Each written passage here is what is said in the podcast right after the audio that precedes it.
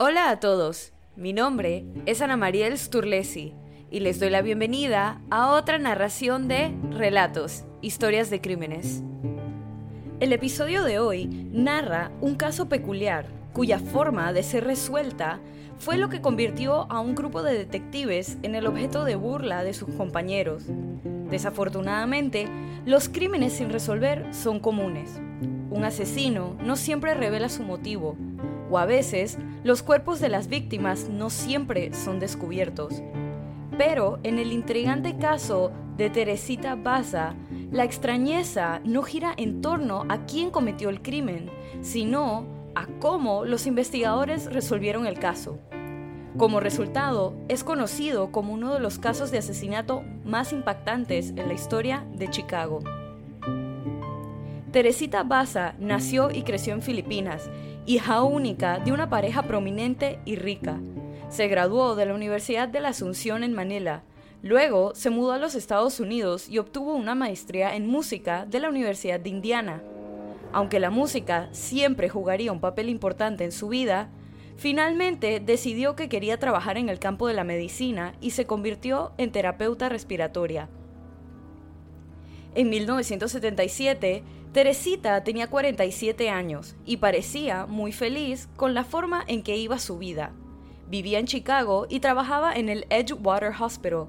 También había decidido volver a la escuela y estaba trabajando en su tesis doctoral en música en la Universidad de Loyola. En el poco tiempo libre que tenía, daba clases de piano en su apartamento. El lunes 21 de febrero de 1977 había sido un día de rutina para Teresita. Trabajó en su turno normal en el hospital y luego regresó a su edificio de apartamentos. Alrededor de las 7 y media pm recibió una llamada telefónica de su amiga Ruth Loeb. Las dos hablaron durante unos 20 minutos antes de que Teresita le dijera a Ruth que tenía que colgar el teléfono porque esperaba una visita masculina. Ruth no preguntó el nombre del hombre ni ningún otro detalle. A las 8 y 40 pm, una pareja que vivía al final del pasillo de Teresita pensó que olía a humo, pero no podía determinar la fuente. Preocupados, Merritt y Catherine llamaron al conserje del edificio. Inmediatamente, él llamó al Departamento de Bomberos de Chicago y comenzó a evacuar a los residentes. Cuando los bomberos entraron al edificio, el pasillo donde se encontraba el apartamento de Marie y Catherine se estaba llenando rápidamente de humo. Los bomberos determinaron rápidamente que la fuente del humo era el apartamento 15B, el apartamento de Teresita. Forzaron la entrada a su casa y pudieron extinguir las llamas en unos minutos. Una vez que el fuego se apagó, se horrorizaron al darse cuenta de que el incendio no había sido accidental. En el piso, debajo de un colchón, encontraron el cuerpo de Teresita. Estaba desnuda, con las piernas separadas y un cuchillo de cocina clavado profundamente en el centro de su pecho. Los detectives fueron llamados a la escena y confirmaron que se trataba de un homicidio. Parecía que quien había matado a Teresita había encendido el fuego para destruir cualquier evidencia del crimen. Después de matar a Teresita, el asesino había arrojado una pila de ropa encima y luego le había prendido fuego. Después colocó su colchón encima de ella y le prendió fuego también.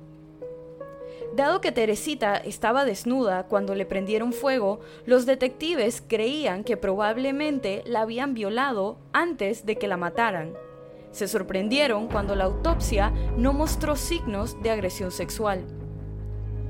Si bien el incendio destruyó algunas pruebas potenciales, la policía pudo ver que el apartamento de Teresita había sido saqueado y estaba claro que había habido una lucha. No pudieron determinar si faltaba algo en el apartamento. Teresita vivía sola y para empezar nadie estaba seguro de qué objetos tenía exactamente en su apartamento, pero era posible que se hubiera producido un robo.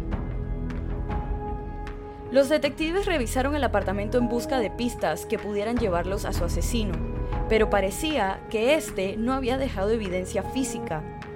Una de las pocas cosas que los detectives tomaron como evidencia fue un memorando que aparentemente Teresita se había escrito a sí misma, recordándole que consiguiera entradas para el teatro para AS.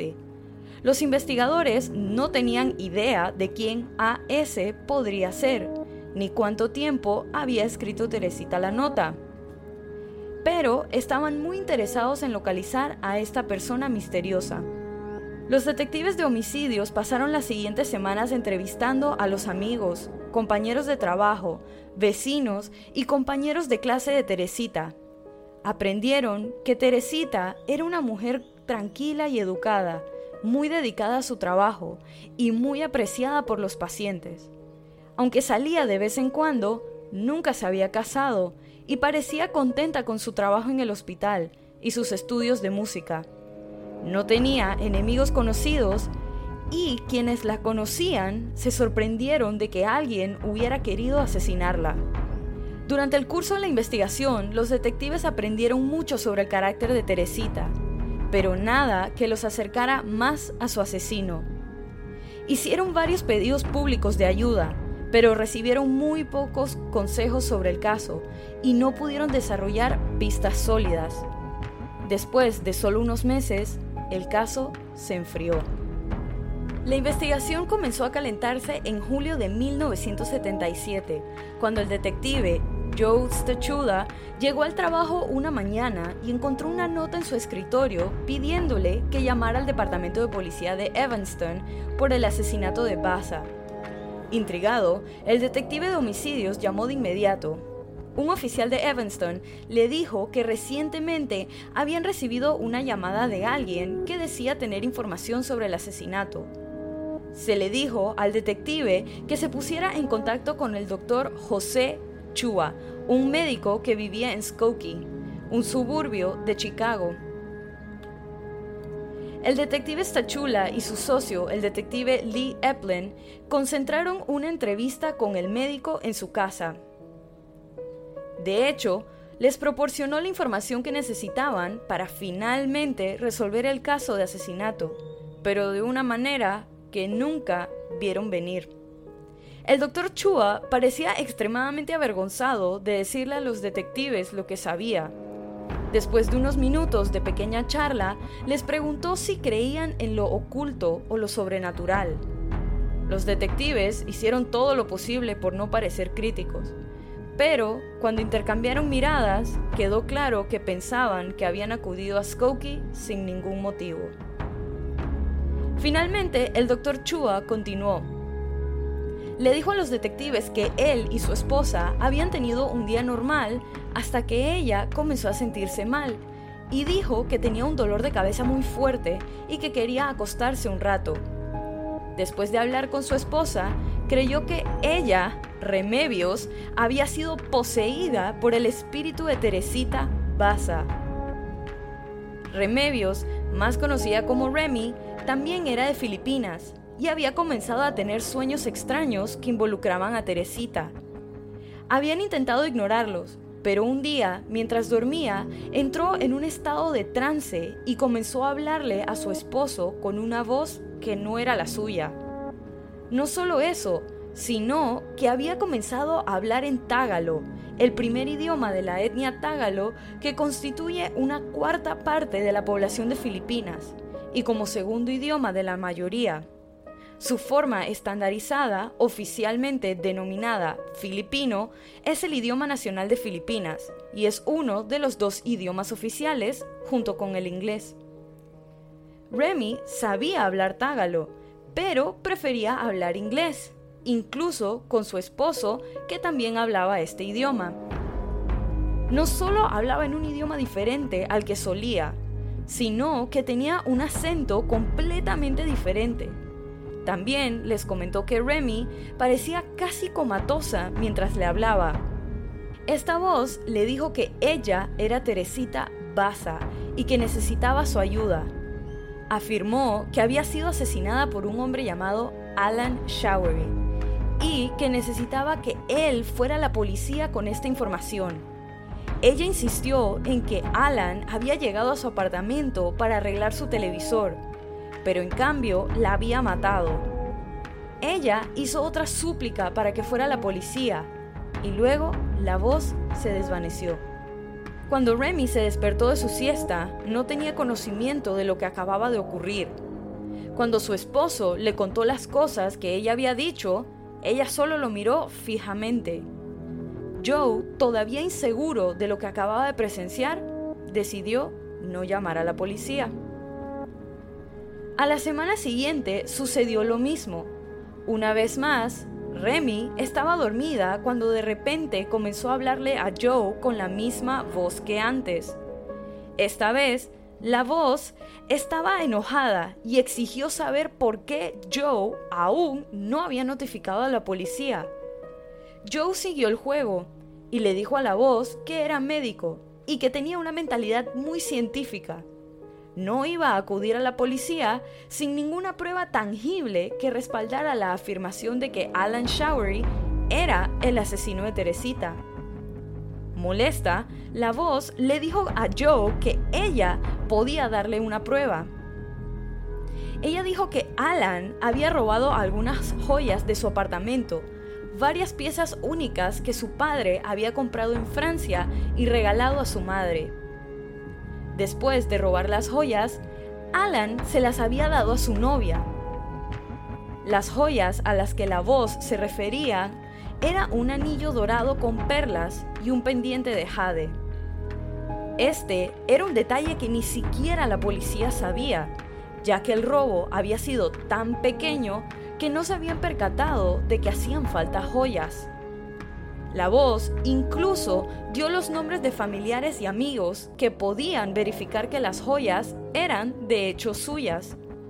No solo eso, pero inclusive dio los números de teléfono de aquellos que podían identificar la joyería. Como último recurso para verificar la veracidad de lo que le estaban contando, el detective le preguntó al doctor si la voz había mencionado algo sobre ser violada y Joe le respondió que no. Esta vez, siendo información que solo la policía sabía. Después de realizar una verificación de antecedentes de Alan, se sorprendieron al saber que vivía cerca de Teresita y también trabajaba en el hospital Edgewater, aunque en un departamento diferente. No solo eso, Después de hablar con algunos de los compañeros de trabajo de Alan, se sorprendieron cuando cada uno recordó que Alan había mencionado que iba a arreglarle la televisión a Teresita. Al hacer una verificación de antecedentes de Showery, la policía se enteró de que tenía acusaciones previas sobre agresiones sexuales que habían ocurrido dentro de los apartamentos de las víctimas. Aunque la violación de Teresita fue un montaje, los oficiales decidieron dejar de lado cómo terminaron con esta pista y le hicieron una visita a Alan. Pasaron por su apartamento sin previo aviso y encontraron a Alan y a su novia Yanka. Después de intercambiar cumplidos, le preguntaron a Alan si estaría dispuesto a bajar con ellos a la comisaría. Le dijeron que estaban investigando el asesinato de Teresita y que esperaban que pudiera ayudarlos. Alan estuvo de acuerdo y los acompañó. Durante su entrevista con Alan, inicialmente negó haber ido a la casa de Teresita, que en realidad había olvidado que tenía que ir a arreglar el televisor esa noche. Con la esperanza de engañarlo, la policía le preguntó si podía ayudarlos entregando algunas muestras de huellas dactilares para poder compararlas con las que encontraron en la escena del crimen lo cual era una mentira, ya que la policía no pudo encontrar ninguna evidencia física en la escena del crimen. Cuando le pidieron las huellas digitales y lo confrontaron con el hecho de que los compañeros de trabajo les dijeron que, que lo habían escuchado hablar sobre la televisión de Teresita, este cambió su historia. Admitió que había ido al apartamento de Teresita, pero dijo que una vez que llegó ahí se dio cuenta de que no tenía la herramienta que necesitaba. Se fue diciéndole a Teresita que tendría que hacer el trabajo en otro momento. Afirmó que cuando salió de su apartamento inmediatamente regresó al suyo. Afirmó que él y Yanka habían tenido algunos problemas eléctricos, por lo que se fue directamente a su casa para poder solucionar el problema. Aunque los detectives todavía no podían creer que estaban siguiendo la pista de un fantasma, estaban empezando a creer que tenían al hombre adecuado. Hicieron una pausa en la entrevista para poder regresar al apartamento de Alan y hablar con su novia. Yanka les dijo que no estaba al tanto de ningún problema eléctrico en el apartamento. También notó que Alan no tendría la idea de cómo solucionar cualquier problema eléctrico de todos modos. Luego, los detectives le preguntaron a Yanka si Alan le había dado alguna joya últimamente. Ella dijo que él le había dado un par de joyas hacía meses en febrero, diciéndole que eran regalos de Navidad atrasados. Le preguntaron si por favor podía llevar todas sus joyas a la estación, y al igual que Alan, accedió. Estaba claro que no tenía idea de lo que estaba a punto de suceder. Una vez llegó a la estación con toda su joyería, notaron que llevaba puesto el anillo que Teresita, a través de Remy, había descrito. Todavía incrédulos acerca de cómo estaba resultando el caso, los detectives hicieron arreglos para que las personas que supuestamente podrían identificar las joyas se reunieran con ellos en la estación. Una vez que llegaron todos, se confirmó que las joyas habían sido robadas del apartamento de Teresita, ya que todos habían dicho que habían visto a Teresita usar las joyas en múltiples ocasiones. Showery fue confrontado con los artículos perdidos pertenecientes a Teresita. Dijo que tenían toda la información equivocada. Mintió diciendo que había comprado las joyas en una casa de empeño y que se había olvidado pedir un recibo. Pero no mantuvo esta mentira por mucho tiempo y preguntó si podía hablar con su novia que estaba embarazada. Le dijo a Yanka que él era el responsable del asesinato de Teresita y que quería que ella vendiera todos los muebles y usara el dinero para darle una buena vida a su bebé. Tan pronto como Alan se enfrentó a esta información, confesó el asesinato. Admitió que había decidido robarle a Teresita porque necesitaba dinero para el alquiler y ella siempre le había dado buenas propinas. Como esperaba que él viniera y arreglara su televisor y aparentemente había decidido que le daría boletos para el teatro como forma de agradecimiento, lo dejó entrar a su apartamento de buena gana. Tan pronto como se dio la vuelta para cerrar la puerta, Alan la atacó, le pasó el brazo por el cuello y lo dejó allí hasta que ésta dejó de forcejear. Le quitó la ropa para que pareciera que había sido una agresión sexual y la apuñaló una vez en el pecho. Sin embargo, su plan de obtener suficiente dinero para pagar el alquiler fracasó y solo pudo encontrar 30 dólares. Tomó algunas joyas para que valiera la pena y luego inició el fuego para encubrir el crimen.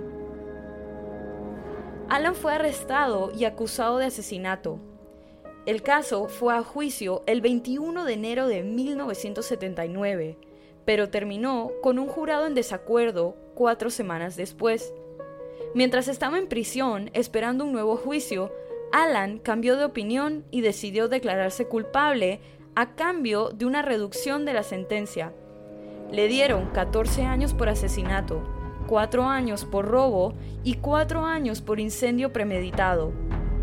Mucha gente susurró que había tomado la decisión de declararse culpable después de que el fantasma de Teresita lo visitara en prisión. Pero la explicación más probable de su cambio de opinión fue el hecho de que su abogado le dijo que sería lo mejor para él.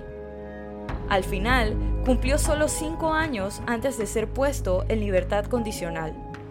La historia sobre el fantasma que resolvió su propio asesinato fue noticia en los periódicos de los Estados Unidos y Canadá.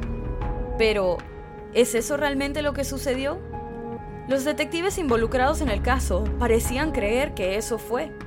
Aunque por lo general se mostraban escépticos ante lo paranormal, dijeron a los periodistas que no tenían otra explicación. Quizás no buscaron lo suficiente, Resulta que Remy y Teresita no eran del todo completas extrañas. Remy también fue terapeuta respiratoria en el hospital Edgewater en un momento dado, pero solo por un breve tiempo. Aunque nunca habían trabajado en el mismo turno, se conocieron una vez en la orientación. y Remy había escuchado de Teresita algunas veces en los pasillos del hospital. Remy trabajó con Alan y algunas personas afirman que le tenía cierto odio debido a una situación que tuvo como resultado el despido de Remy. Remy siempre ha negado que su miedo o cualquier sentimiento que pudiera haber tenido hacia Showery la hizo pensar en la historia de fantasmas. Incluso si Remy inventó la historia de que Teresita la poseyó, la afirmación tuvo algunos resultados beneficiosos. Un asesino fue capturado y responsabilizado por lo que había hecho, y la gente aún recuerda el nombre de Teresita. El caso no recibió publicidad cuando fue asesinada, fue el reclamo de lo paranormal lo que se ganó a los medios de comunicación. Teresita Baza será recordada por siempre como la mujer que resolvió su propio asesinato. Y así culmina este episodio de Relatos, historias de crímenes. Recuerden pasar por la cuenta de Instagram y dejar su opinión de este caso. La cuenta es Relatos en Podcast y la pueden encontrar en la descripción de este episodio. Si te gustó este relato, suscríbete o síguenos en la plataforma de tu preferencia que utilices para escuchar los episodios. Y no dudes en dejar una calificación y comentarios. Mi nombre es Ana Mariel Sturlesi y muchas gracias por acompañarme en esta narración nuevamente. Y bienvenido si es tu primera. Nos vemos la otra semana para otra narración de Relatos, historias de crímenes.